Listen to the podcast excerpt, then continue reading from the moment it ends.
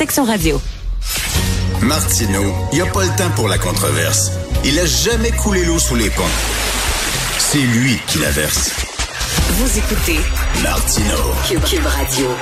Alors, on a appris, là, lorsque c'est le temps de faire, là, vous savez, l'évaluation de la dangerosité possible de quelqu'un qui souffre de graves problèmes de maladie mentale, ben, euh, les gens qui sont chargés de faire ça euh, des fois, ben, ne connaissent pas les antécédents judiciaires de la personne et ont pas ces informations-là.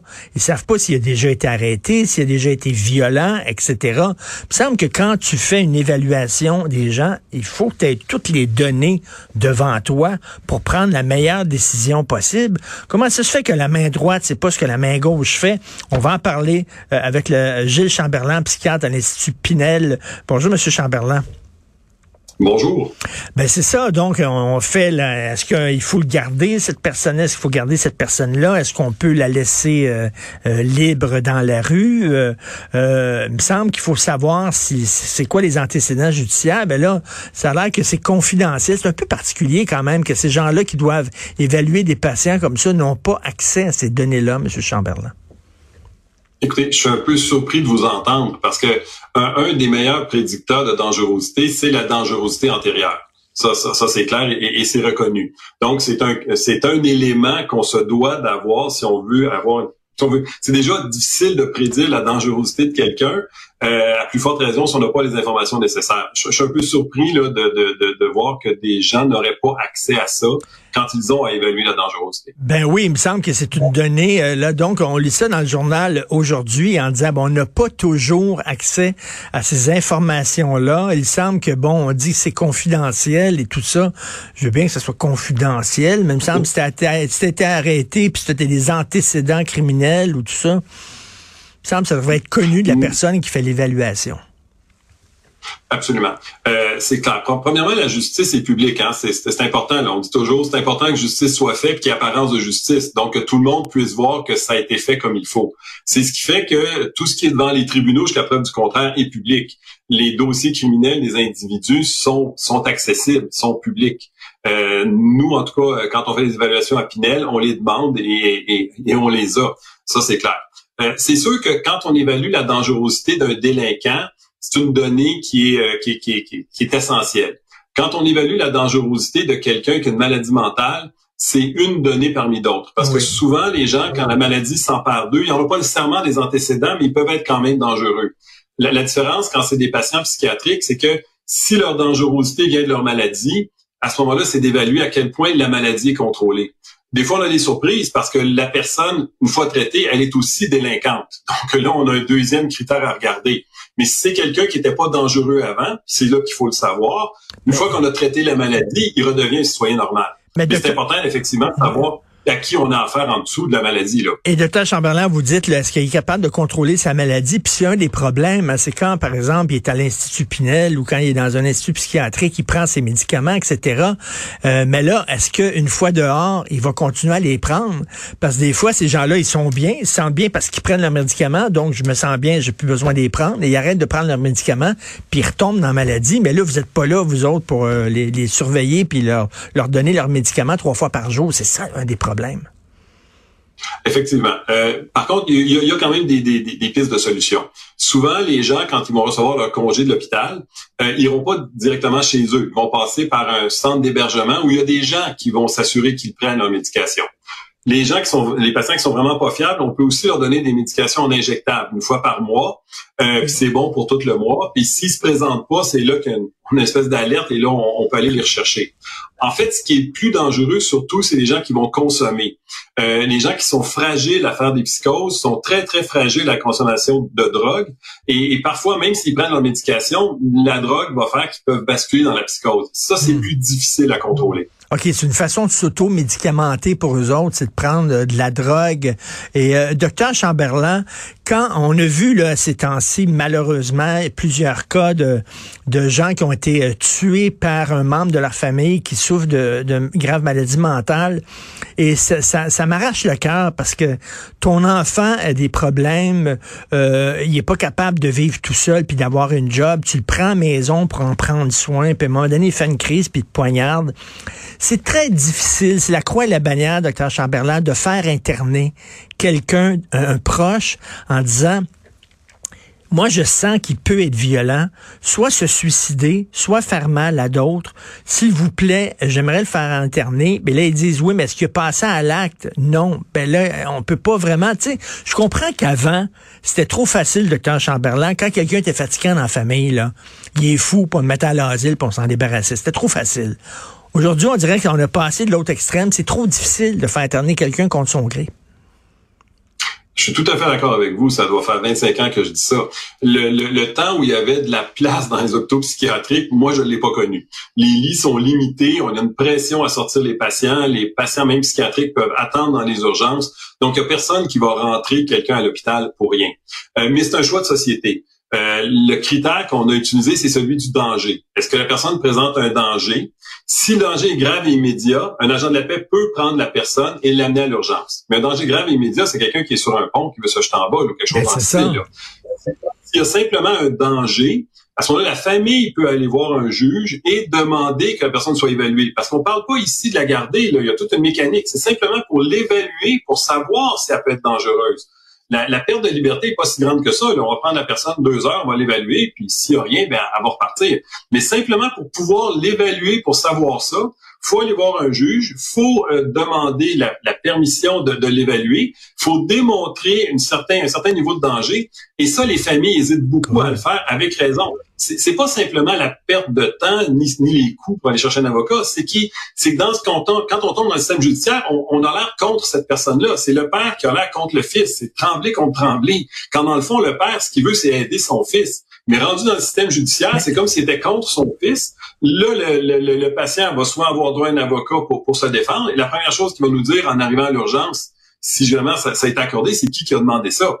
Euh, qui qui a demandé ça? Et là, il va être en furie contre la personne de la ben famille qui a demandé ça.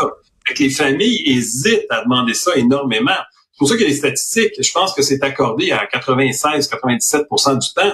C'est pas parce que les juges sont des rubber stamps, comme on l'a prétendu, c'est parce que c'est tellement exigeant que ceux qui se rendent au bout du processus, ça devient évident. Et mettons, mettons moi, mon frère, ben j'ai pas de frère, mais mettons, j'ai un frère, puis il y a des problèmes de grave euh, de maladie mentale. Mm-hmm. Je veux le faire interner. Je vais voir votre juge, comme vous dites, puis je montre, je démontre qu'il peut effectivement représenter un danger pour lui ou pour les autres. Euh, là, il dit, OK, c'est correct c'est quoi? Il envoie des. Parce que lui, il veut pas rentrer, là. Il veut pas se faire évaluer. fait qu'il il envoie quoi? Il envoie des policiers qui vont le pogner puis qui vont l'amener de force? Ben, c'est un peu ça. En fait, c'est même plus compliqué que ça. Ça prend un affidavit, il faut que ça soit présenté à un juge en chambre. Souvent, malheureusement, les familles sont obligées de, prendre un avocat pour faire ça en plus. C'est pas si simple. Mais une fois que l'ordonnance est émise, on va demander à la personne, si on la trouve, de bien vouloir accompagner les agents de la paix à l'hôpital pour se faire évaluer. Et là, il y a une première, évaluation qui est faite. Et si on n'arrive pas à la conclusion que la personne présente un danger, on est obligé de lui donner congé. Et, souvent, les, les, les, les, familles vont être découragées parce que euh, on, on, l'évalue, puis au moment où on l'évalue, il n'y a pas seulement de danger. Mais si on constate qu'il présente un danger, là, il y a un autre psychiatre qui va devoir arriver à la même conclusion. Puis là, on va retourner eh. devant le juge pour savoir si on peut garder la personne. c'est mieux que ça. Là, on a le droit de la garder, mais on n'a pas, le droit de la traiter. Si on veut la traiter, c'est une autre procédure qu'il faut prendre. Donc, c'est extrêmement complexe. Euh, c'est un choix de société où on protège les, les, les, les, droits et libertés des individus. Il y en a même déjà qui trouvent que le système est trop, euh, trop contraignant pour les patients. Mais je peux vous dire que euh, en rétrospective, nous, quand on les reçoit à Pinel, souvent on se dit mon Dieu, c'est une chronique de mort annoncée. Là, on, le voyait arriver, là, puis on, aurait pu intervenir à différents endroits, mais la loi est faite comme elle est faite. c'est la croix et la bannière pour ces proches-là. Euh, L'autre jour, je parlais avec Benoît Dutrisac, mon ami et collègue. Euh, vous savez, on est à côté du parc Émilie Gamelin. Il y a plein de gens ici, des itinérants qui sont euh, qui délirent à voix haute, qui sont complètement perdus. Puis, euh, vous savez, la, la, fameuse désinstitutionnalisation, là, on va vous faire sortir des hôpitaux psychiatriques, puis bon, on va vous rattraper. Faites-vous-en pas quand vous allez être dans la rue, là, on va prendre soin de vous. Finalement, on, on le fait pas vraiment. Puis on parlait de ça avec Benoît, puis Benoît me disait, finalement, ça serait peut-être un service à leur rendre, à ces gens-là, de rentrer dans un institut psychiatrique, parce qu'il y en a qui en ont besoin. Tu sais, oui. Tout à fait. Le, le critère, c'est pas est-ce que les gens en ont besoin et sont pas capables de le demander. Parce que quelqu'un qui en veut pas puis qui, le refuse, on, on respecte ça. Mais il y a des gens qui sont pas capables de le demander. C'est le propre de certaines maladies psychiatriques où les gens perdent l'autocritique qu'ils sont ben malades, sont convaincus qu'ils ne sont pas malades et ne demanderont jamais d'eux-mêmes de l'aide. Fait qu'un des critères qu'on pourrait prendre, c'est quelqu'un qui est manifestement souffrant, qu'on pourrait aider, mais qui est incapable de demander de l'aide de lui-même. Mais je répète, c'est pas ce critère-là qu'on a. On attend que les gens soient dangereux pour pouvoir les évaluer. Les gens qui vont vous dire oui, mais on peut toujours présenter une requête en cours, mais faut, faut toujours bien l'avoir évalué pour savoir si c'est dangereux ou pas. Et, le problème, c'est que euh, cette dangerosité-là peut, peut fluctuer et, je le répète, les familles hésitent beaucoup. Donc, malheureusement, la, la première fois que quelqu'un est vraiment dangereux, euh, des, des, des, gens qui vont s'attaquer aux membres de leur famille parce que une autre caractéristique des patients en psychiatrie. La très grande majorité des patients en psychiatrie, lorsqu'ils sont bien traités, sont même plus vulnérables que le citoyen moyen. Ils sont pas plus dangereux, ils sont plus vulnérables. Mais quand ils sont en psychose, ils peuvent être plus dangereux. Et malheureusement, en, moyenne, il y en a 12 par année là, de personnes qui vont tuer des proches parce qu'ils ne connaissent que leurs proches. L'univers rétrécit sur eux. Les seuls qui connaissent, c'est leurs proches. Donc, les éléments délirants ou les hallucinations vont toucher des gens de leur entourage obligatoirement. Être une mère de famille, le prendre la décision de, de, de, de faire interner ton fils, ça doit être tellement difficile parce que là, tu dis, et là, il va être fâché contre moi, puis il voudra plus me parler, puis le lien va être totalement rompu. Ça doit être extrêmement déchirant. Euh, docteur Chamberlain, il y a un jeune qui était atteint de schizophrénie, il était censé être sous la surveillance d'un hôpital, à l'hôpital Cité de la Santé à Laval. Il a réussi à s'évader à quatre reprises dans l'espace de deux mois puis il est soupçonné d'avoir récidivé puis d'avoir agressé une passante dans la rue il y a trois semaines on n'a pas, pas vraiment fait attention à ce gars-là. Là. Écoutez, s'il a vraiment fugué quatre fois, on n'a pas fait attention. Il faut, faut, dire par contre que les hôpitaux euh, se, font confier un mandat de détenir des gens. Euh, quand le, tribunal, la commission d'examen dit à l'hôpital, vous devez détenir cette personne-là, c'est les mêmes détenus que le code criminel, là, la personne est au pénitencier. La population peut être assurée. Là, quand quelqu'un est envoyé en détention dans un hôpital, cette personne-là a perdu des droits comme les détenus et, est soumis au même règles que les détenus. Le problème, c'est que ça n'a pas suivi dans les hôpitaux euh, toute la mécanique pour détenir des gens. Exemple, à Pinel, nos gens de la sécurité, la Cour d'appel a bien dit, vous, vous, vous occupez des détenus, vous êtes des agents de la paix. Mais on n'a jamais voulu les reconnaître comme des agents de la paix. Euh, on n'a jamais voulu leur donner la formation ni, ni ce qui vient avec. Euh, les, les, hôpitaux sont pas nécessairement équipés pour détenir des gens. Euh, et, et, encore moins quand la commission d'examen dit c'est un détenu, mais avec des possibilités d'intégration en ressources, puis des modalités de sortie. Donc là, il y a des, il y a des avocats qui, qui, qui dont c'est leurs clients qui vont pousser, qui vont dire, écoutez, le tribunal a dit qu'il y avait droit des sorties, qu'on peut commencer la réintégration.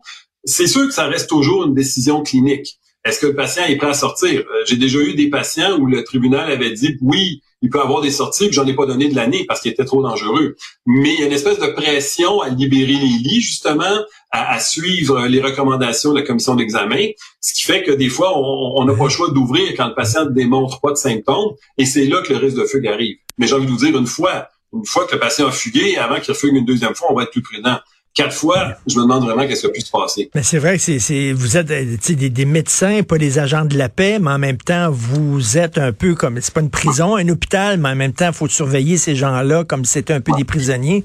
vous êtes comme dans un no man's land entre les deux, oui. ce qui n'est pas évident. C'est clair que ces gens-là sont nous sont envoyés avec un mandat de détention. Mais comme ils sont dans l'hôpital, il y a une espèce de mouvement un peu de gauche aussi qui dit à partir du moment où ils arrivent dans l'hôpital, il doit être considéré comme un patient ordinaire. Euh, non, ça demeure un détenu. Je me suis déjà fait dire, faut demander, la, faut demander la permission au patient de barrer sa porte en derrière de lui, même en temps de COVID, des choses comme ça. Ce qui est, ce qui est aberrant, c'est un détenu. Fait ben le, mouvement qui veut que quand il arrive dans un hôpital, c'est un patient puis qu'on tient pas compte du fait que la cour nous l'a confié en tant que détenu, ça, ça peut, ça peut être dangereux aussi. Là. Très intéressant. Toujours un plaisir de vous parler, docteur Gilles Chamberlain, psychiatre à l'Institut Pinel. Merci beaucoup. Bonne journée. Plaisir. Merci.